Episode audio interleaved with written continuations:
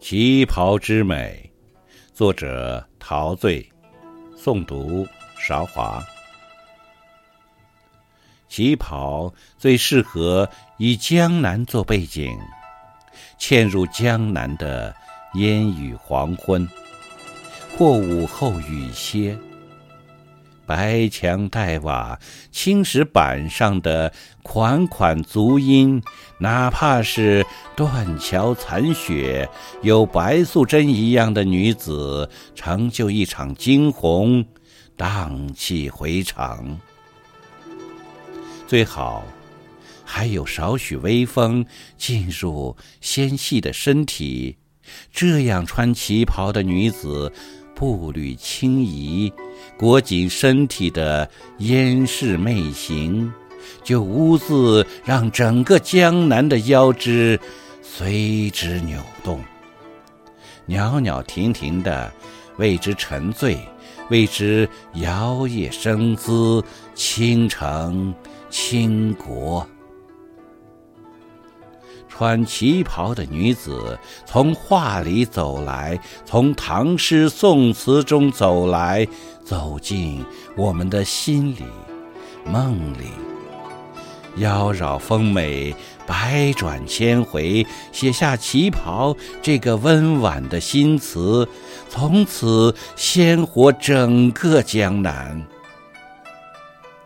穿旗袍的女子，一步摇动整个烟雨的江南，一扭也摇碎短暂风雨的民国。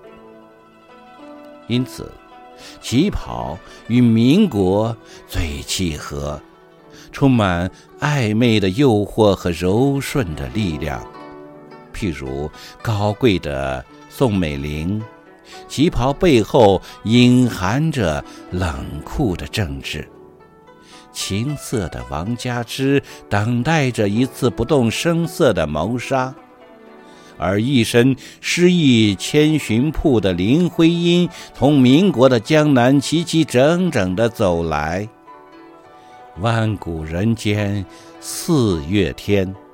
压得住梁思成满身的学问。从舞台上卸完妆的孟小冬，穿上旗袍就能降服住杜月笙和上海青帮的青。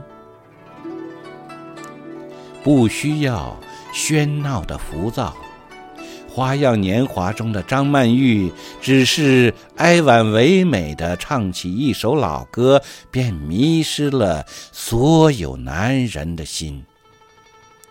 旗袍下，孤冷的张爱玲，心气高傲，站在民国的高处，临水照花。兀自独立，一袭华美旗袍下，热切的身体爬满欲望的狮子，必然遭遇胡兰成的始乱终弃。对任何一个女子来说，赶赴与旗袍的约会，都是一场华丽的冒险。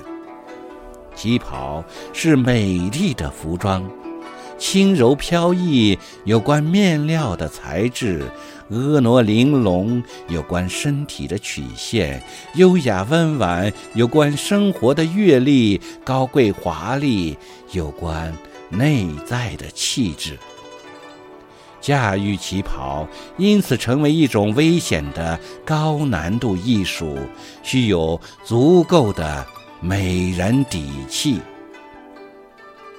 旗袍造就一种疼痛美学，把珠圆玉润的肉身陷进逼仄的旗袍内部，女人对身心的自虐，成就男性的视觉快感。